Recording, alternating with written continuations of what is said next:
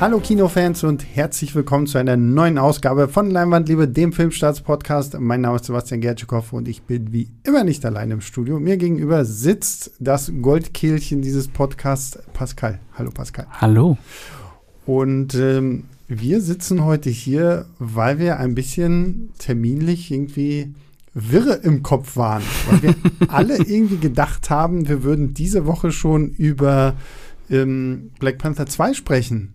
Aber dem ist ja nicht so. Da reden wir erst nächste Woche Mhm. drüber. Und dann haben wir so ein bisschen gerudert mit der guten Mo. So, oh Gott, was machen wir denn jetzt? Was machen wir denn jetzt? Und haben uns gedacht, diese Woche startet nicht viel Aufregendes, außer, jetzt müssen wir auf meinen Zettel gucken, der neue Film von David O. Russell, der aber von Björn irgendwie so ein vernichtende Amsterdam, anderthalb ne? Sterne bekommen hat. Amsterdam, genau. Ja, also was, was mich diese Woche vielleicht noch reizt, ist der neue Film von Hans-Christian Schmidt. Ähm, wir sind dann wohl die Angehörigen, heißt der. Mhm. Da geht's um äh, eine Familie, wo der Sohn entführt wird und man sieht mal, wie der Prozess dann eigentlich abläuft, wenn die Polizei kommt und Ja. zusammen ermittelt wird. Ähm, der interessiert, interessiert mich sehr, weil ich den Regisseur auch gerne mag. Aber ja, äh, ist natürlich nichts für einen Podcast in diesem Fall. Ähm, aber möchte ich trotzdem einmal hier erwähnt haben. Sehr gut, sehr gut. Dafür sind wir hier bekannt, dass wir Zeug erwähnen. ähm, und dann haben wir halt irgendwie auf letzte Woche geguckt und ich weiß nicht, letzte Woche ist auch eine sehr interessante Kinostartwoche, weil Rheingold ist einfach mal angelaufen. Ja, den hab ich gesehen. Der Mhm. Film über Khatar von Khatar. Fatih Akin. Mhm. Wie- ist der so? Ähm, sehr schluderig, aber das Okay. macht Spaß. Okay. Ähm, ich hatte da 150 Minuten äh, großen Spaß. Ich habe Ratan natürlich auch schon mal in echt getroffen für ein Interview. Äh, Nice. mhm. Und äh, den mochte ich. Das ist so eine, so eine richtige Doof-Antwort auf Goodfellas. Es hat. Spaß gemacht. Ich weiß nicht, ich, ich, ich drücke mich da ehrlich gesagt so ein bisschen vor, weil ich, ich meine, ich sehe von vielen so, dass es ein toller Film sein Mhm. soll. Ich meine, das ist ja, glaube ich, auch Fatih Akins bester Ja, ja. Start, sein, eines seiner Filme überhaupt. Genau, der hat die beste Startwoche gehabt. Ja. Und ähm, scheint ja auch wirklich gut anzukommen. Aber tja, halt immer so, so, mich interessiert halt dieses ganze Gangster- Rap-Szene Deutschland irgendwie so null. Da kann ich dir aber sagen, dieser Rap-Anteil, der ist wirklich vielleicht 20 Minuten im Film. Okay. Also es ist wirklich eine Gangstergeschichte, weil die Geschichte Ja. von Rata ist ja unfassbar. Okay. Ähm, und es ist wirklich ein klassischer Gangster-Thriller. Okay, naja gut, müssen wir mal überlegen. Vielleicht gucke ich mir den doch noch irgendwann mal an. Dann, als krasses Kontrastprogramm dazu, startete dann letzte Woche ja auch noch Bros. Den habe ich direkt danach Die- geguckt die, am Wochenende. Ähm, äh, schwule Romcom mit, äh, Bill, wie heißt er? Bill Eichinger? Eichen, Eichner? Bill Eichner? Bill Eich- ja. Keine Ahnung. Ähm, der ja ziemlich untergegangen ist irgendwie. Also gerade auch in den USA. Ne? Also das, ja, ich glaube, hier in Deutschland natürlich problematische Kon ähm, Konkurrenz mit Black Adam und Rheingold sind Mhm. halt zwei große. Aber der ist auch äh, sehr charmant. Also Ja. ist so ein bisschen wie eine Judd Apatow Schwulenkomödie. Ah, okay. Ja. Mhm. Und dann haben wir noch einen Film, für den wir uns jetzt entschieden haben, nämlich den, ich, ich traue mich gar nicht, es Horrorfilm zu nennen, weil ich, ich so, also einfach damit wir ein Genre haben, Mhm. nennen wir es Horror. Ähm, Bodies, Bodies, Bodies, der sehr viel Vorab-Hype irgendwie auch bekommen hatte und wo ich dachte, okay, cool. Und dann habe ich irgendwie den Trailer angeguckt und okay, das sieht ja irgendwie gar nicht so schlecht aus. Äh, Das ist das US-amerikanische Regiedebüt der niederländischen Regisseurin Halina Regin, keine Ahnung, ob ich das jetzt richtig ausgesprochen habe, über eine Gruppe von, ja, ich weiß gar nicht, sagt man, nee, Teenager sind es nicht mehr. Studenten? Studenten, also Mhm. so zwischen 20, 25 irgendwie. Ähm, vier Frauen und äh, zwei Typen, die eine Hurricane Party feiern wollen. Also sie sind bei, bei David, gespielt von Pete Davidson, der halt irgendwie da die, die Villa von seinem Vater frei zur Verfügung hat und es kommt halt ein großer Hurricane und die sagen sich, Beste, wir feiern hier eine coole Party und alles ist lustig. Bis es dann irgendwann nicht mehr lustig ist, weil jemand von denen taucht plötzlich tot auf. und jetzt denken natürlich alle, oh shit, irgendjemand hier von uns bringt uns um. Mhm. Und vor allem, sie haben ja vorher auch noch irgendwie so eine Art Spiel gespielt, was wie dieses Werwolf-Spiel ist, weil es wird einer ausgewählt, der der Mörder ist und alle anderen müssen sich dann irgendwie verstecken und wenn sie einen Körper finden, dann müssen sie schreien Bodies, Bodies, Bodies Mhm. und dann wird danach gerätselt, wer denn der Mörder gewesen ist und das scheint sich jetzt als äh, Wahrheit zu offenbaren, weil nachdem einer tot ist, sind auch noch andere tot Mhm. und äh, jeder beschuldigt am Ende irgendwie jeden. Und ja, das, Ja. das ist irgendwie so der Film. Ja, was als Prämisse ja durchaus lustig klingt. Also da kann man was draus machen, Hm. finde ich. Ähm, der Film selbst ähm, hat mich dann doch äh, ziemlich enttäuscht. Du hast es schon gesagt mit dem Hype. Ich fand, ähm, der war jetzt nicht übermäßig der Hype. Das äh, ist so klang, als würde das neue super Mega-Meisterwerk Mhm. kommen, aber es war halt so A24-Produktion mal wieder. Genau, ja. Pete Davidson ist dabei, ist ja auch ein großer Name. Aber das ist zum Beispiel so, ist Pete Davidson wirklich so ein großer Name? Äh, In Amerika ist der riesengroß auf jeden ja, Fall. aber Äh, also, weil, ja, also ich kenne ihn halt nur irgendwie von seinem Zeug, was er hier für Saturday Night Live und der hat zuletzt Kanye. West die Frau ausgespannt. Ja, Also, genau, bitte. so, ja, genau das so. Aber so, wo ich mir immer denke, ähm, so, okay, Pete Davidson. Also Pete Davidson, das wäre der letzte Name, wegen dem ich irgendwie ins Kino rennen würde. Und ich meine, sonst haben wir hier jetzt, also da ist ja noch ähm, die Maria Bakalova, die ja in Borat 2 das Stimmt. erste Mal äh, mitgespielt hat, die hier ja so ein bisschen die Hauptrolle übernimmt, ähm, die die B spielt. Mhm. Ähm, d- die kannte ich halt. Und wen ich halt überhaupt nicht erkannt habe, war zum Beispiel Lee Pace. Lee Pace. Lee Pace, ähm, der hat zum Beispiel in einem meiner absoluten Lieblingsfilme The Fall ja mitgespielt. Okay. Mhm. Und ich weiß nicht, er hat auch in irgendeiner, er hat in dieser Pushing Daisies Serie, glaube ich, auch noch mitgespielt. Ähm, der habe ich hier halt zum Beispiel überhaupt nicht erkannt. Ja.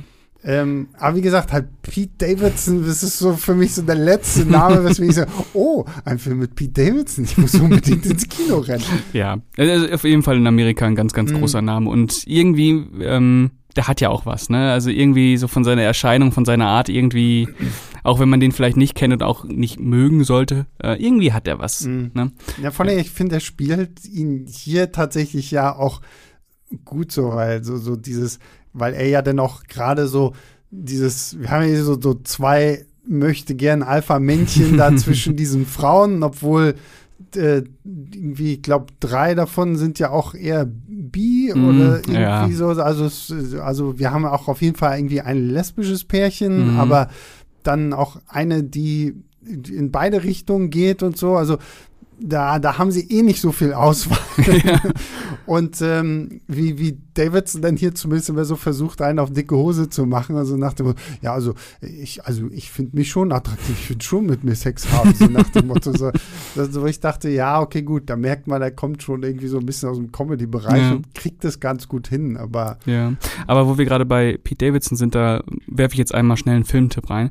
Und zwar King of Staten Island äh, ich, ich habe schon die ganze Zeit gewartet, ob du irgendwie auf Ja. den gehst. äh, Judd Apatow äh, Mhm. auch wieder. Ähm, da ist ähm, Pete Davidson echt grandios. Ist das auch wieder so ein drei Stunden Judd Apatow? Ich glaube, der geht Kombi- 160, 140, 150 Minuten, ja. immer wieder fasziniert, wie Judd Apatow es schafft, so, so Comedy-Stoffe so lang zu ziehen. Irgendwie, this Epische is, Dramen. Ja, This is 40 oder so, war ja auch so ein. Ja, so, und ähm, wie hieß der mit Adam Sandler? Ähm, wie das Leben so spielt. Mhm. Ja auf drei Stunden. Ja, faszinierend. Das, das, ist das Gute an äh, Bodies, Bodies, Bodies. Der hat zumindest eine schöne Laufzeit, glaube ich, von so 95 Minuten oder so. Also der ist nicht zu lang, weil dieses ganze Thema hätte man auch, also wenn das noch länger so gegangen wäre, hätte ich irgendwann auch gesagt, okay, ich lasse es einfach so. Ich will, will auch nicht mehr so. Ich fand auch, dass der sich jetzt, also man kann ja sagen, wahrscheinlich der Abspann rollt nach 90 Minuten oder Mhm. 85. Ich fand, der hat sich in den 80 Minuten auch schon teilweise sehr gezogen. Ähm, was vielleicht auch daran liegt, weil er halt diese eine Pointe nur hat. Äh, wer ist der Mörder? Und es halt auch nicht sonderlich spannend ist. Ich, also ähm, ich hatte so ein bisschen das Problem mit, dass mir die Figuren größtenteils relativ egal waren, außer die Borat 2 Schauspielerin, die ähm, mit der man ja auch teilweise sympathisieren soll. Ähm, aber ansonsten fand ich, ähm, war das relativ schnell klar, dass dieser Film auf in Anführungsstrichen einen Twist hinausläuft. Und dadurch hat das so ein bisschen für mich die Spannung raus, äh, rausgenommen, weil der Film zwischenzeitlich immer sehr darauf bedacht war, clever zu wirken. Mhm. Ja, ja, er wollte, ich hatte immer so, so zwischendurch mir gedacht, so, okay, ähm, ich weiß nicht mehr, wie dieser Roman heißt, aber Agatha Christie hat ja viele solcher Szenarien entwickelt. Ne? So ja. sind viele Leute in einem äh, Haus und plötzlich ist jemand tot und wer ist jetzt hier wer so. Ne? Und ähm, da habe ich äh, auch gedacht, so, ah, okay, also ein cleverer Drehbuchautor hätte das noch ein bisschen mehr ausgereizt einfach und wo ich dir vollkommen recht gebe, zu, so, zu 300 Prozent, ist aber die Tatsache, diese Figuren waren mir alle so dermaßen scheißegal, so, weil ich, ich konnte mir auch von keinem irgendwie groß den Namen merken mhm. und dann, dann wird ja auch versucht, irgendwie, denn, denn hatte irgendwie, jetzt muss ich, ich muss auf meinen Zettel, es gibt ja, also wir haben ja das Pärchen Sophie und Bee. Mhm. Und, und Sophie ist ja dann auch noch irgendwie vorher in der, in der ähm, Reha gewesen, weil sie ein Drogenproblem mhm. hatte und das wird da so reingestreut und dann denke ich mir so, ach ihr armen reichen Kinder, ach nein, ach, hat Daddy euch nicht Aufmerksamkeit geschenkt mhm. und deswegen habt ihr euch in Alkohol und Drogen mhm. gestürzt und dann ist sie ja noch irgendwie, ich weiß schon gar nicht mehr, mit, mit irgendeiner von denen war sie ja vorher irgendwie auch zusammen und der Film versucht ja dann auch irgendwie so anzuteasern, dass die irgendwie noch mal was gehabt hätten oder was haben wollten mhm. und denn dann versucht man ja so zwischendurch auch noch mal so diese so, so Eifersuchtsdramen irgendwie aufzubauen, weil die, die Ex von dieser Sophia flirtet dann auch ein bisschen mit dieser Bi und ich echt gedacht habe so, ach, wen juckt es? So, ja, was ja, was ja schade ist, weil das hätte ja durchaus äh, auch eine gute Satire sein können. Klar, ne? absolut, Auf, ja. Äh, Generation Z. Mhm. Ja. Ähm, aber ja, es funktioniert nicht, weil es äh, für mich nicht sonderlich clever geschrieben ist oder auch nicht sonderlich äh, lustig mhm. oder sonderlich packend. Ja, da hätte man sich eher irgendwie gewünscht, dass so die äh, schlauen Köpfe hinter Knives Out und Scream zusammenkommen, ne? Ähm, wo der Film ja auch so ein bisschen in die Richtung gehen möchte, so eine Mischung aus Knives Out und Que äh, Queen, genau. Scream. äh, aber ja, also ich muss sagen, dass ich so nach einer halben Stunde mir schon dachte, puh, das könnte jetzt aber echt äh, auch ein bisschen anstrengend werden, mich mit diesen vollkommen uninteressanten äh, Menschen da auseinanderzusetzen, mhm. die äh, immer über Probleme reden, die eigentlich keine Probleme sind. Und das soll ja gerade satirisch und reflektiert, ähm, reflektierend sein. Und äh, ich fand das alles sehr, sehr uninteressant. Ja, vor allen Dingen, was du schon richtig meintest, so, ne, so diese Satire Aspekt, finde ich, hätte man ja noch viel mehr mit reinbringen können. Weil es gibt ganz zum Anfang ja auch irgendwie was, wo sie irgendwie für TikTok wieder irgend so eine Dance-Challenge machen oder so. Und ich hatte gedacht, es wird noch mehr in diese Richtung gehen, dass eine von denen vielleicht auch die ganze Zeit alles irgendwie noch bei TikTok irgendwie mm. live streamt, keine Ahnung was und so, oh mein Gott, ah, ich bin hier gefangen und Leute finden das halt lustig, weil mm. sie mhm. denken, es ist irgendwie alles nur gespielt und Genau, und da hätte man ja viel größeres Ding rausmachen können dann, ne? Genau Genau, mhm. und gleichzeitig finde ich auch, hätte man aus dieser Bi sehr viel mehr machen können, weil sie ist ja die einzige, die halt aus, sagen wir mal, normalen Verhältnissen kommt, weil alle anderen sind wirklich irgendwie superreich. Mhm. Und, und sie ist jetzt so die Außenstehende, die halt in diesen Freundeskreis reinkommt, wo man ja auch irgendwie mitkriegt, irgendwas ist mit ihrer Mutter, die ist auch sehr bedürftig so, schreibt ihr ständig und will irgendwie ständig äh, in Kontakt sein und stellt sich ja dann auch so ein bisschen heraus, dass Bi ja auch ihre Freundin dann da angelogen hat, was, was ihren Abschluss anbelangt mhm. und sowas alles so. Ich auch dachte so, okay, also in dieser Figur steckt doch steckt was Spannendes, was. so, mhm. weil, weil sie natürlich als, sagen wir mal, armes Mäuschen jetzt hier so bei den Großen und Reichen irgendwie mit äh, vorkommt, so, aber pff, auch das wird halt irgendwie einfach so links liegen gelassen und ähm, dann gibt es zwar mal so hier und da so ein paar Sticheleien und so, so oh mein Gott, sie hat, euch sie hat dich belogen und sie ist bestimmt die Mörderin und ah. Und wo ich mir auch dachte, so, ja, das ist eigentlich schade, weil da steckt wirklich viel drin.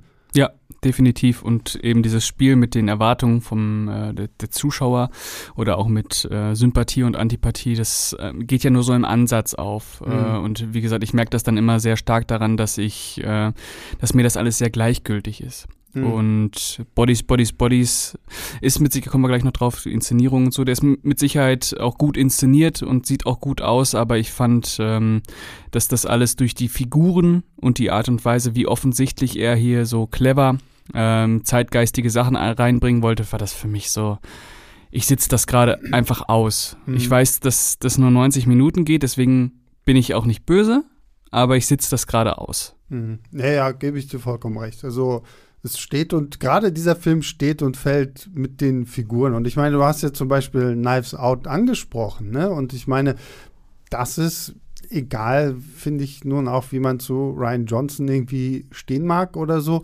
Aber das finde ich zumindest ein cleverer Film, der dich ja. auch immer schön hier und da wieder auf eine falsche Fährte lockt und dich aber trotzdem immer wieder auch dazu einlädt, zu sagen, so, na, was glaubst du denn? Wer mhm. ist es denn? Und ähm, ist ja letztendlich das gleiche Szenario auch irgendwie, weil jeder beschuldigt bei Nice Out auch jeden und äh, da funktioniert es, weil ja. die, die Figuren halt interessant sind, die Figuren sehr vielfältig und unterschiedlich sind, während hier ist halt so das Gefühl, okay, wir, wir haben so kreischende äh, jungen Menschen irgendwie, die durch ein dunkles Haus rennen mhm. und zwischendurch irgendwie sich gegenseitig bemitleiden. Ach, wie, wie, wie traurig es doch ist, dass wir alle so reich sind und so. Ja. Ja, das klingt eigentlich, da hätte man was Cleveres raus machen können, mhm. einfach auch was Entlarvendes, aber ja, es ist so egal. Ja. Und dann muss ich auch sagen, ich fand so, weil ich ja am Anfang hier so ein bisschen rumgestottert habe, soll ich es nun Horrorfilm nennen oder mhm. nicht, weil es möchte ja schon irgendwo so ein Slasher-Ding irgendwie sein oder zumindest irgendwie so diese Anleihen haben, so, oh, hier ist ein Mörder im Haus und so. Aber fand ich halt dann auch irgendwie so ein bisschen so, weiß ich nicht, also die, die, also erstmal so für alle da draußen, die so auch ein bisschen auf Blut und Gore stehen, die ganzen Kills-Szenen sieht man halt nicht. Man sieht halt immer nur die Opfer, mhm. die irgendwie dann halt rumliegen und mhm. da, das ist, fällt schon mal weg und ich war ja auch so dieses Szenario, draußen wütet der Sturm, du bist halt in diesem großen Haus, das ja auch gefühlt 300.000 Treppen und Gänge hat und hast du nicht gesehen. Und dann rennen die da halt ständig irgendwie mit Handy, Taschenlampe durch die Gegend und äh, sind da ein bisschen irritiert und schreien rum. So. Ich fand es halt auch so, weiß ich nicht, so, so, hat mir auch so ein bisschen der Kick gefehlt, ehrlich gesagt. Ja, der hat nicht so, so richtig Dampf, ne? Mhm. Ähm, kann ich dir bei allem nur zustimmen. Ich fand, fand das auch alles, ähm, also auch wenn der handwerklich in Ordnung ist, man merkt, das ist eine Regisseurin, die bestimmt auch ein gutes, gutes Auge für Bilder hat. Mhm. Ähm, aber da fehlt halt so ein bisschen der Kick irgendwie. Es ist alles so, weiß ich nicht. Ich, ich, mich würde mal interessieren, was 16-Jährige zu dem Film sagen. Ob die sich da, äh, ob wir beide vielleicht einfach zu alt sind. Äh, oder um, ob da 16-Jährige denken, ah, das ist aber jetzt nochmal, ist schon clever, da erkennen wir uns auch wieder. Das ist unser Freundeskreis, die sind auch sehr ähnlich. Ähm, ja, weiß ich nicht, aber ich finde, ich finde es halt immer schwierig, wenn, wenn ich mit so einer Denke an einen Film rangehen muss, schließt der Film ja letztendlich Leute wie uns gleich aus, die ja. halt älter sind als 16, weil mhm. man sagt so, ich verstehe das ja eh nicht so. Also du kriegst ja wahrscheinlich nicht mal TikTok auf dein Telefon installiert. also erzähl mir jetzt nichts darüber, ob du das jetzt hier verstehst oder ja. nicht. So, ich, ne? ich, meine nur, es könnte ja, ja ein klar, Punkt sein. Also, ne? Ja, aber selbst dafür, also ich meine, wenn ich mir halt überlege, sowas wie, wie der erste Scream damals oder ja. so, ne? Ich meine, das ist ja, geht ja grob so auch in diese gleiche Richtung, ne? Wir haben irgendwie, es taucht halt Leichen auf und wir müssen halt rausfinden, wer das ist und so, aber da sind wir halt genau an dem Punkt. Der erste Scream hat es halt auf eine clevere Art und mhm. Weise gemacht, ne? Und uns auch die Figuren gut aufgebaut, hatte dann natürlich noch diese ganze Meta-Ebene, weil wir halt den Nerd hatten, der uns das halt immer mit, mit Filmbeispielen mhm. auch so erklärt. Und hier ist es halt so, es wirkt halt sehr gewollt. Ich finde es auch, fand es auch teilweise sehr konstruiert so und okay, jetzt ist schon lange nichts mehr passiert, jetzt muss äh, die nächste Leiche mal auftauchen und äh, damit sich wieder eine Situation entfaltet, wo die sich gegenseitig wieder anschreien und äh, bedrohen und sowas alles. Ja, ich fand das auch mit der Auflösung, die jetzt hier natürlich nicht gespoilert wird, auch nicht sonderlich überraschend, weil ähm, der Film hält ja damit auch nicht wirklich hinterm Berg, dass da irgendwas anderes mhm. vor sich geht. Ähm, und deswegen, wie ich eingangs schon erwähnt hatte, so dieses, dieser, diese, das alles so auf diesen Twist in Anführungsstrichen hinausläuft, das, das hasse ich halt, wenn ich bei Filmen merke, so, das läuft jetzt auf diese Pointe hinaus. Mhm. Ähm, und der Rest ist dann erstmal egal. Ähm, da bin ich, wie gesagt, bei Twist-Kino bin ich eh ein bisschen allergisch. Mhm. äh, außer es ist ein wirklich guter Film, der auch abseits seines Twists funktioniert. Aber in dem Fall wusste ich halt so, okay, wann ja, kommt jetzt endlich die Auflösung? Vor allen, Dingen, vor allen Dingen, es wird ja auch die ganze Zeit so irgendwie geteasert, weil es gibt ja noch irgendwie einen Typen namens Max, ja. den, den sie irgendwie schon lange nicht mehr gesehen haben, mhm. der irgendwie noch da draußen ist, weil er noch einkaufen gehen muss oder so. Das ist schon wieder auch so dieses typische, na komm, verdächtigen wir jetzt mal Max. so, also der Typ, der kurz hier war und jetzt nicht mal, der also ist ganz bestimmt so. Ja. Obwohl ich, obwohl ich sagen muss, diese, dieser, dieser Twist dann am Ende, für, für einfach nur für die Idiotie, die hinter diesem Twist steckt, ja. ähm, wo ja wirklich, das, ich fand es lustig mhm. und ich habe auch wirklich gelacht, als das denn gezeigt wurde, hatte aber gleichzeitig genau da wieder so dieses Problem, weil ich mir dachte, okay, also ihr wollt doch eine Komödie sein oder wie? Also, weil dieser Twist ist halt, der nimmt, der nimmt das halt alles so komplett nicht ernst und mhm. macht dann auch aus diesem ganzen Film halt wie so eine Art Farce eigentlich. Und wo ich mir dann denke, das habe ich dann aber den ganzen Film über komplett verfehlt und auch vermisst, so, weil wirklich viel gelacht habe ich darüber jetzt nicht, weil es mhm. teilweise ja halt einfach sich auch zu ernst nimmt. Und da sind wir halt wieder bei diesem Punkt so. Es hätte eine gute Satire sein können, aber es ist zu keinem Zeitpunkt so die, dieser Augenblick da, wo ich denke, ja, also das ist jetzt wieder lustig so, mhm. sondern halt nur dieser Twist und über den habe ich tatsächlich gelacht. Ja, ja, der ist ja, das ist ja auch eigentlich gut, mhm. äh, das Ende. Ähm, und das zeigt ja eigentlich auch, welches Potenzial in diesem Thema auch steckt, ne? Ja. Gerade in dem Kontext, wie das passiert, was da am Ende passiert. Mhm. Ähm, aber genau, das, das äh, wirkte auf mich so ein bisschen, als wollte der Film am Ende nochmal nachholen und klar machen, was er eigentlich äh, hier, worauf er eigentlich hinaus wollte. Und es kommt halt einfach zu spät und es ist eine Szene so. Ähm, und als Satire ist das zu wenig, wenn du ja. natürlich nur eine Szene hast, die naja, den richtigen Ton trifft. Naja, genau. Mhm. Ja, und da sind wir halt bei dem Punkt, was du meinst. ne? Es ist halt letztendlich, dieser Film ist ausgemacht nur durch diesen Twist. Mhm. So, weil dadurch gehst du noch mal in dich und lässt alles noch mal so ein bisschen Revue passieren und denkst so, oh, also, oh, guck mal da und oh, jetzt und so. Und ähm, ja, ich weiß auch nicht so. Das ist, ich meine, klar, es gibt Filme mit einem guten Twist, die auch irgendwie funktionieren und vor allen Dingen, die dich ja dann auch einladen, dir den Film irgendwie noch mal anzugucken, um das halt dann irgendwie nochmal nachvollziehen zu können irgendwie oder sowas wie Six Sense. Also ich meine, ja. M. Night Shyamalan ist ja sowieso irgendwie so, so der King der Twists, so, mhm. ne? Und ich meine, aber wenn ich mir halt wirklich sowas nehme wie ähm, Six Sense oder auch, welchen ich auch äh, sehr mag, ist sein Unbreakable. Mhm. So, wo ich mir denke, ja, also wenn ich da jetzt den Twist sehe, dann, dann verändert das zwar auch noch mal meine Sichtweise auf das, was ich vorher gesehen habe, aber es lädt mich gleichzeitig noch mal ein, den Film zu gucken, weil dieser Twist halt gut aufgebaut ist und sich halt jetzt in dem Augenblick nicht nur darum kümmert zu sagen, okay, am Ende kommt halt dieser Twist. Ich meine, gut,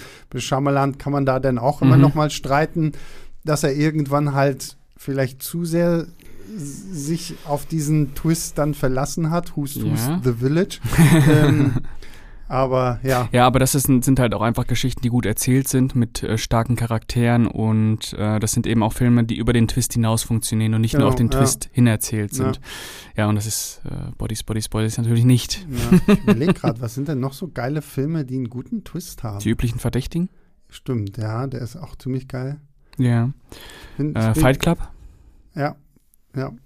Ja, wie gesagt, also ich meine, es gibt ja wirklich einige Beispiele, wo das funktioniert. Und gut, bei Shyamalan bin ich mittlerweile auch an so einem Punkt angekommen, wo ich echt so ein bisschen auch Angst habe einfach so vor ihm, so, weil jedes Mal, wenn es heißt, er bringt einen neuen Film raus, denke ich mir so, uff, wie viel arbeitest du jetzt am Ende auch wieder noch auf den Twist hin, Mhm. weil du irgendwie mittlerweile das Gefühl hast, das gehört halt zu deiner Marke Shyamalan irgendwie dazu.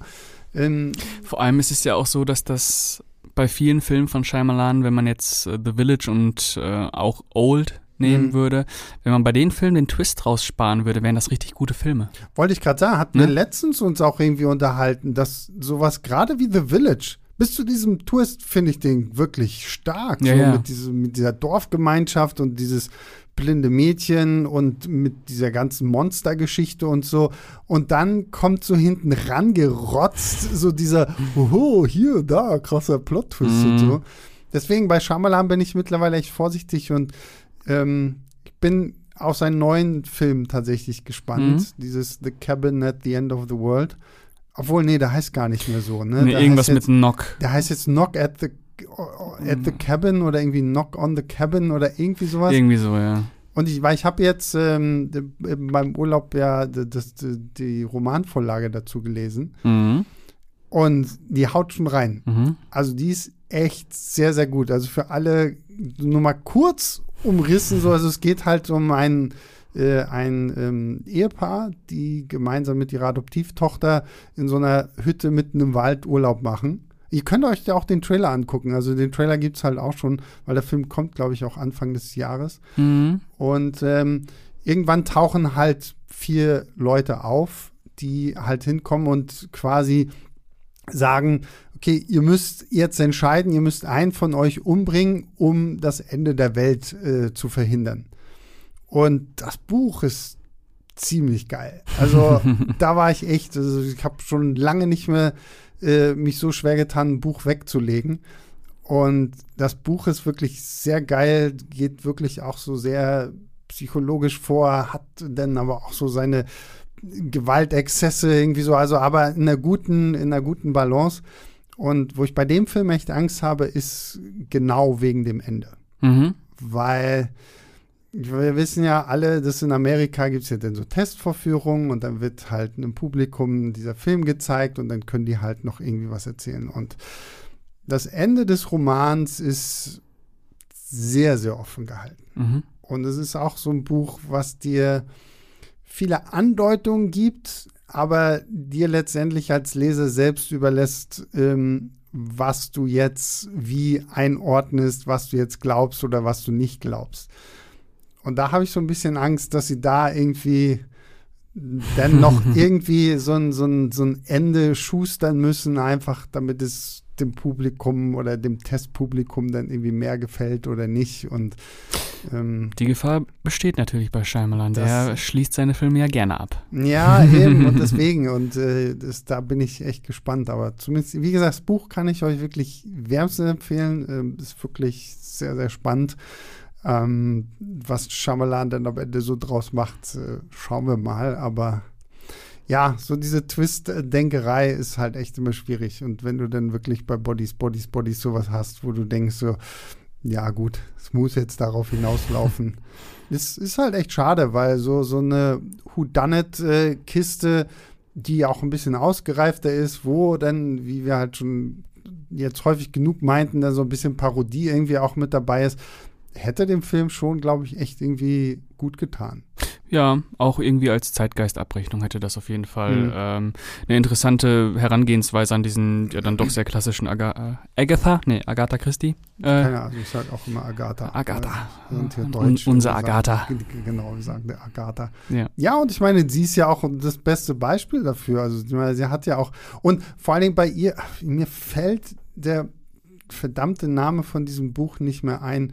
Ähm, weil das fand ich auch so. Das war mein erstes Buch, was ich von ihr gelesen habe. Das spielt halt auch in irgendeiner Villa und ich weiß es, diese, diese, dieser, dieser Roman hat, äh, glaube ich, ganz, ganz früher in Deutschland äh, den äh, nicht guten Titel Mhm, mhm. Zehn kleine Mhm. Punkt, Punkt, Punkt gehabt. Und ich glaube, mittlerweile ist es umgeändert worden. Und ich musste sehr häufig in Bodies, Bodies, Bodies an diesen Film denken, weil der Roman baut halt auch diese ganzen Figuren auf. Und Mhm. klar, ne, du lernst sie halt natürlich einfach, weil es ein Roman ist, besser kennen und wie die auch ticken. Und irgendwann stirbt halt auch jemand und dann nach und nach sterben halt immer mehr Leute, wie man das halt so kennt. So, so. Und, und ich habe auch die ganze Zeit, wenn ich diesen Roman gelesen habe, da halt fleißig mitgeredet, was ist und was ist und was ist. Und dann kommst du zum, zum Ende des Romans und denkst dir so, so ja, jetzt sind alle tot. So, wer, wer war es denn jetzt? Was, was ist denn jetzt los? So, und dann kommt, das fand ich so ein bisschen komisch, weil dann kommt ganz zum Schluss halt einfach nur so ein, so ein Epilog, mhm. wo dann ein Brief auftaucht vom, vom Täter, der dann halt auflöst, warum er es war und wie, wie, er all das geschafft hat. So, Aber so. auch wer er ist? Ja, ja, auch okay. wer er mhm. ist. So, so. Mhm. Aber so, wo du dir denkst, so, okay, den ganzen Roman überrätselst du und rätselst du, dann ist der Roman vorbei und du denkst dir, hm, und dann kommt so, so genau wie bei Bodies Bodies, so hinten rangeklatscht, wie so eine Randnotiz, so, ach übrigens, und so war das und deswegen ist das alles passiert so. so das äh, fand ich äh, witzig. Es ist trotzdem ein guter Roman so, aber es wirkte einfach so von dem, was man sonst so von diesen Stories gewohnt ist, ein bisschen merkwürdig, einfach weil es halt wirklich sich so, so nach dem Motto, ich habe den Roman fertig geschrieben. Ach verdammt, ich habe vergessen zu erwähnen, wer denn jetzt eigentlich der Mörder gewesen ist. Ich ah, schreibe schreib ich noch mal eine Seite oder zwei und dann ist es fertig. Und genauso fühlt sich, finde ich, Bodies, Bodies, Bodies auch an, nur halt auf die eher schlechte Art und Weise. Bei mm. Agatha Christie fand ich es am Ende auch trotzdem gut. Ja. Aber hier ist es halt so, so, okay, und jetzt erklären wir euch nochmal, warum das alles passiert ist. Ja, ähm, ja, es greifen nicht alle Zahnrädchen irgendwie mhm. ineinander. Mhm. Und das Ende ist ja für sich genommen auch wirklich gut und auch, äh, das hat ja auch eigentlich auch eine Botschaft mhm. ne? äh, im Kontext dessen, was da gerade passiert, aber es funktioniert einfach nicht. Es ja, funktioniert ja. nicht. Was würdest du dem Ganzen denn geben, Sterne wertungstechnisch? Mm, ich würde zweieinhalb geben. Mhm. Zweieinhalb von fünf. Ja, kann ich mir, glaube ich, gut anschließen. Also zweieinhalb ist, ist schon, glaube ich, wie gesagt, also ich glaube, man kann mit dem irgendwie seinen Spaß haben, wenn man da irgendwie Bock drauf hat. Der ist halt wirklich zum Glück auch nicht zu lang oder Nein. irgendwie was und Nein, und zweieinhalb, das zeigt ja auch, dass der Film nicht alles falsch macht erstmal. Genau, ne? ja. Also, ähm, wie du schon gesagt hast, ich glaube, dass da gibt bestimmt auch Leute, die ihn ganz toll finden. Ähm, aber ja, es ist halt leider Gottes Durchschnittsware so, ne? Also die, bei dem Film hätte es mich auch nicht gewundert, wenn er einfach irgendwie auf Netflix erschienen ja. wäre und es dann geheißen hätte, oh, der US-Horror-Hit äh, jetzt direkt bei Netflix mhm. oder irgendwie sowas, weil da hat sich, finde ich, für mich genauso angefühlt, wie so eine Netflix-Produktion, ja, ja. wo ich mir denke, ähm, ja, okay, ne, gucke ich mir vielleicht mal an, wenn ich irgendwie Sonntagabend nichts Besseres genau. zu tun habe oder so, aber ja, dafür jetzt ins Kino zu gehen, muss man sich echt überlegen. Ich vor allem, ich glaube, gerade so als so richtig eingefleischter Horrorfan ist hier wirklich nicht viel, was dich irgendwie groß überrascht oder hervorlockt oder mit irgendwie was punkten kann. Und ja, weiß ich nicht. Es ist, ich finde es halt echt so ein bisschen schade so. Also das, da hätte echt äh, mehr drin sein können. Ja. Aber gut, ist jetzt halt, wie es ist. Horrorfilm technisch ist jetzt auch nicht mehr so viel los, glaube ich, ne? Ähm, jetzt äh, in den nächsten Monaten meinst du, bis ja. zum Jahresende? Da, was, was ich letztens gesehen habe, wir hatten doch beim Moviepilot diesen Halloween-Livestream und äh, ich glaube, David Hein war es, der diesen Barbarian genau, Ende des Jahres hat. Der kommt auf Disney Plus. Auf Disney Plus, ne? ja. Also, ähm, Barbarian da, da bin ich auch schon sehr, sehr gespannt drauf, weil der, hast du den schon gesehen? Nee, nee. aber ich habe natürlich auch große Lust drauf, aber wir kriegen Barbarian vor dem neuen Hellraiser irgendwie anscheinend, ne? Ich, ich gibt es mittlerweile was, wann nee. Hellraiser kommt? Da warte ich ja auch, wir hatten das ja auch letztens ja. in unserem Halloween-Podcast, haben wir auch drüber gesprochen. Ich finde es auch nach wie vor echt merkwürdig, warum dieser, weil der ist ja in Amerika bei, bei dem Streaming-Anbieter Hulu und normalerweise sind ja alle Hulu-Sachen bei uns dann bei Disney Plus. Ja. Aber hier, das, Keine das Ahnung. dauert irgendwie. Ich, ich, hoffe, dass die nicht so lustig sind und auf einen Kinostart spekulieren, weil das wäre der Witz des Jahrhunderts. Ja, vor allem, ach, ich weiß auch nicht, ob du mit Hellraiser jetzt noch ja, groß irgendwen ins Kino locken könntest. So. Ja, vielleicht gibt es auch irgendwie im Hintergrund rechtliche Sachen, die gerade schwer zu klären sind. Ich wüsste nicht was, aber. Naja, oder sie haben halt bei Hellraiser vielleicht. Aber obwohl, ich weiß auch nicht, wenn sie bei Hellraiser die Ambition gehabt hätten zu sagen, wir machen da ein Franchise draus, dann hätten sie ihn ja auch in Amerika in die Kinos gebracht. Eben. Und da haben sie ihn ja auch einfach direkt beim Streaming-Dienst äh, hingerotzt. Ähm, weiß ich nicht. Obwohl ich den Regisseur, das hatte ich ja, glaube ich, auch Mhm. schon in unserem anderen Podcast, den David Bruckner, eigentlich sehr, sehr mag. Also so die The Ritual und The Night House fand ich beide echt gut.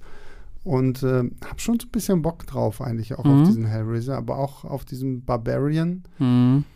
Ähm, Ansonsten fällt mir jetzt gerade, da ist bestimmt noch irgendwas, aber Ja, ich weiß auch nicht. Ich meine, so viel geht ja auch recht. Und ich habe jetzt, als ich im Urlaub war, ich habe dieses Jahr komischerweise sehr viel mehr Horrorfilme im Oktober geguckt als sonst so. Und ich bin jetzt nicht mal so jemand, der, oh, krass, Halloween, ah, ah, uh. ich muss, so, aber dieses Jahr habe ich, ich habe auf ähm, Netflix diesen Incantation gesehen. Das ist so ein, ich weiß gar nicht, ich glaube, ein thailändischer ähm, so Found-Footage-Horrorfilm okay. über eine Mutter, die irgendwie sehr, sehr lange auch in Behandlung gewesen ist und ähm, jetzt dann aber trotzdem das Sorgerecht für ihre Tochter wieder zurückbekommt, weil man Mhm. sagt, okay, du bist wieder fit, du kannst dich um deine Tochter kümmern. Und ähm, dann, dann hat sie halt ihre Tochter bei sich wieder zu Hause und passieren aber komische Dinge und es ist alles irgendwie ein bisschen merkwürdig und die, die Tochter sieht auch irgendwie Sachen und Mhm. keine Ahnung was. Und dann hast du gleichzeitig zu all dem die so in Rückblenden die Geschichte, warum die Mutter quasi überhaupt erst da irgendwie in, in Behandlung gehen musste und so. Und dann hast du halt, dass sie früher mit ihrem Freund und dessen Freund irgendwie zusammen sowas wie Ghostbusters sein wollten. So. Also sie sind so mit halt für YouTube, ne, also irgendwo hingegangen und wollten Paranormales irgendwie finden. Und dann gehen sie zu irgendeinem merkwürdigen Kult der, des Mutter-Buddha oder keine Ahnung. Also klingt ein bisschen absurd und, Mhm. äh, ähm, und äh, erforschen da halt sowas. Und das ist auch so ein bisschen so ein Film, der auf einen, einen Twist hinarbeitet.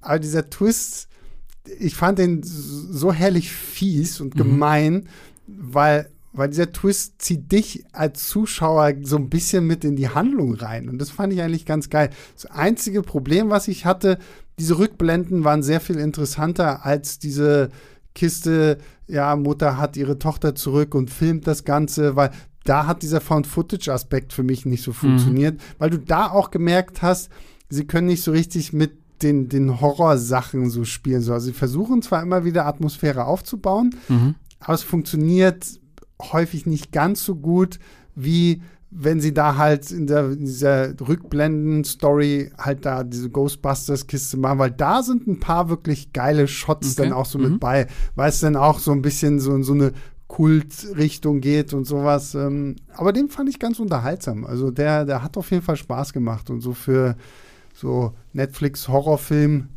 äh, war der echt äh, zu gebrauchen. Also Mhm. der hat äh, Spaß gemacht. Ja, klingt nett. Ja. Äh, ich habe jetzt im Oktober die äh, Guillermo del Toro äh, Serie geschaut, dieses Cabinet of Curiosities. Ähm, acht Kurzfilme von äh, mehr oder minder äh, begabten Horrorregisseuren, unter anderem äh, Jennifer Kent, ähm, Panos Kosmatos und wer war denn noch dabei? Der David Pryor, David der Pryor, hier genau. die Empty Man gemacht Genau, hat. genau, genau.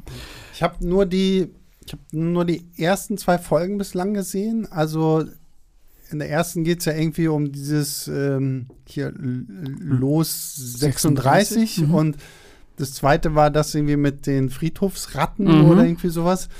Ähm, aber ich will das auf jeden Fall auch weiter gucken. Also das äh, fand ich ganz interessant. Das Einzige, was ich ein bisschen merkwürdig fand, ist, dass jede Folge ja mit diesem Intro von Guillermo del Toro anfängt, wo ich immer dachte, okay, ist das jetzt hier X-Faktor? Und er fragt mich am Ende noch so, ah, und ob das, was Sie hier gerade gesehen haben, stimmt da? Das müssen Sie selber entscheiden. Aber ich habe da Bock drauf, allein, weil ja zwei der Filme auch auf Kurzgeschichten von Lovecraft Genau. basieren. Mhm. Und äh, da habe ich tatsächlich Bock drauf. Ja, ähm, lohnt sich, würde ich insgesamt sagen. Mhm. Also ähm, mein Favorit war auf jeden Fall der Film von Panos Kosmatos. Mhm. Der war am stärksten. Ähm, aber kann man, alles auch so eine Stunde, kann man immer schön weggucken abends, wenn man keinen Film mehr gucken will. Mhm. Ähm, Finde ich sowieso nicht schlecht. So, so dieser, so, ich finde, sowas könnte man wirklich häufiger mal machen, so, weil es ist genau wie du halt sagst, so, ne, wenn du nicht jetzt noch Bock hast, so zwei Stunden Film gucken, aber das ist sowieso das Kuriose, ne? Du sagst ja, ich habe keinen Bock, zwei Stunden Film zu gucken, aber dann guckst du zwei guckst fünf Folgen, und dann ja. oder drei Folgen und dann hast du mehr Zeit damit verbracht, irgendwie Episoden zu gucken, als ähm, irgendwelche, irgendeinen Film zu gucken. Aber ja. Ja. Nee. Äh, Ich habe im Oktober eh so viele, also ich bin ja kein Seriengucker, das weißt du, Mhm. aber das werde ich ein bisschen ändern. Und im Oktober habe ich so viele Serien gesehen wie gefühlt in meinem ganzen Leben zusammen, denn ich habe Dama geguckt, Habe ich auch immer noch nicht gesehen. den super Mega-Hit. Mhm. Äh, ich habe The Watcher geguckt ah ja, okay. ja. Mhm. und äh, das Guillermo del Toro gilt ja auch als Serie. Ja. Und ich habe noch irgendwas gesehen, aber äh, was, was taugt denn Dama oder Dama The fand ich Watcher? super. Dama fand ich echt gut. Ja. Also Dama hat mich äh, echt überrascht, wie ähm, was mich da, was mir daran gut gefallen hat, ist, dass es nicht so reißerisch ist, sondern sich viel Zeit genommen wird, Mhm. äh, wirklich alle Perspektiven zu erklären oder versuchen zu erklären. Und äh, es ist toll gespielt und natürlich zehn Stunden ist eine Nummer, Mhm. aber ich fand es lohnt sich. The Watcher hingegen hat mich so ein bisschen nach der dritten Folge kalt gelassen, ähm, aber ist eigentlich auch ein relativ nettes Rätselraten, wer da jetzt eigentlich dieser ominöse The Mhm. Watcher ist und ist natürlich auch super besetzt mit Naomi Watts und The Watcher war doch auch das, wo es irgendwie, das war auch irgendwie auf wahren Begebenheiten Genau. oder so. Und der ne? Fall Das wurde nie gelöst. Ja, ja, Ja. ja. Da frage ich mich auch immer so ein bisschen, wie viel trägt sowas dazu bei, dass die Leute das dann auch irgendwie dann noch mehr gucken oder dass Oh. der, der Grusel dann dann noch mehr mit so drin steckt, weil es, wenn es dann irgendwie heißt, so ja, wahrer Fall und, weil ich meine, klar, damals auch ein wahrer Fall, aber das ist halt vorbei, der Typ ist tot und ähm, so und aber sowas wie The Watcher oder so, True Crime. Ja, ist ja sowieso gerade so ein riesen Gigantisch. Ding, ne? Ja, das finde ich auch faszinierend. So. Also, ich meine, ich gucke ja wirklich nicht mehr irgendwie Fernsehen oder so, aber wenn ich so bei meinen Eltern bin und äh, dann da so durchgeseppt wird, wie viel da immer noch Unfassbar. dieses, ich weiß gar nicht, wie diese Sendungen alle heißen, aber Autopsie. True, True Crime und wenn Frauen morden Ja, und, und, die Anwälte der Toten und so. Ja, meine Freundin liebt das auch. Es ist so. ist schon echt geil. So. Also, ähm, so für Mord und Totschlag. Und ich meine, gibt es ja auch viele Podcasts, so True Crime Ja. Podcasts und so. Also, Unfassbar beliebt. wir, müssen, wir müssen mal einen Leinwandliebe True Crime Podcast Oh ja, unsere liebsten Serienkiller. Ja. Ja. Ähm, welche Serie ich auch noch empfehlen kann, habe ich auch gesehen im Oktober, ist The Bear auf Disney Plus. Da habe ich auch von sehr, sehr vielen Leuten gehört. Wir müssen jetzt nur aufpassen, dass wir nicht zu sehr streamgestöbert Ja, werden. aber Ähm, ja, ne, extrem gut. Nochmal hier Empfehlung, extrem gut. nice. Was ist denn der letzte Film, den du, wir müssen, wir müssen zu Filmen zurückkehren, damit wir nicht zu viel über Serien Den ich gesehen habe. Nee, den du empfehlen würdest. Äh, auf Netflix The Stranger mit Joel Edgerton und Sean Harris. Äh, Mhm. True Crime. Wir bleiben wenigstens unserem Thema treu. Ja, ähm, und zwar geht es da um einen ähm, Kindermörder in Australien in den 90ern oder Anfang der 2000er, bin ich mir nicht mehr sicher. Mhm. Gespielt von Sean Harris, kennt man als Bösewicht von äh, Mission Impossible 5 und 6. Ja. Mhm. Und ähm, die Polizei in Australien, es war Australien, ne? Ja, es war es Australien oder Kanada? Ich glaube, es ist Australien. Ähm, hat jahrelang damit verbracht, diesen Mann zu finden und die haben dann ein, ähm, ein fake organisiertes Kriminalnetzwerk aufgebaut. Die haben so getan, Mhm. die Polizei hat so getan, als wenn ähm, die ein Krimin kriminelle, eine kriminelle Organisation sind, um diesen Typen halt zu kriegen, um ihn anzuwerben. Mhm. Und ähm, dadurch haben sie ihn dann irgendwann auch überführen können. Klingt jetzt erstmal so, ja, okay. Ist aber ein unfassbar düsterer, extrem eindringlicher, ich weiß gar nicht, wie ich diesen Film beschreiben soll, extre äh, extrem düstere Rei Reise ins Herz der Finsternis. Okay, krass. Äh, der geht echt unter die Haut. Der haut echt Mhm. rein. Also es ist erstmal wirklich super entschleunigt, kommt ganz klar über die Bilder. Hat so ein bisschen was von, ähm, wie heißt nochmal der Regisseur von Wind River und dem ersten, ähm, Ah, äh, Taylor Sheridan? Ja, genau. Genau. Ja. So, nur noch düsterer Mhm. äh, und ähm, hat halt auch dieses, ähm, dieses, so dieses, diese kaputten Männerfiguren und diese super düsteren Bilder einfach, der saugt dich so richtig ein, du wirst richtig in so einen Abgrund reingezogen, der hat mich total umgehauen. Der hatte seine Premiere in Cannes Mhm. und wurde dann irgendwie mitten in der Woche bei Netflix einfach so nebenbei hier. Es ist auch immer so krass, so wie viele Filme einem, glaube ich, echt verloren gehen, weil irgendwie gefühlt jeden Tag was Neues da reinkommt und wie heißt der? The Stranger. The Stranger. Ja, muss ich mir direkt mal auf die Liste setzen, Den wirst du auch feiern. der, ist, der klingt gut, weil. Aber das ist schon, das ist schon echt absurd, ey. Dann hast du noch Prime und Disney Plus und Apple TV Plus und du kommst gar nicht mehr hinterher mit den ganzen Veröffentlichungen. Und ich finde es auch so schade, dass so viele Filme, wo man echt sagt, okay, die sind gut, dann ja doch nicht irgendwie ins Kino kommen oder Mhm. halt gut. Ich meine, Netflix hat ja so ein paar Sachen so mal für eine Woche oder so. Ja.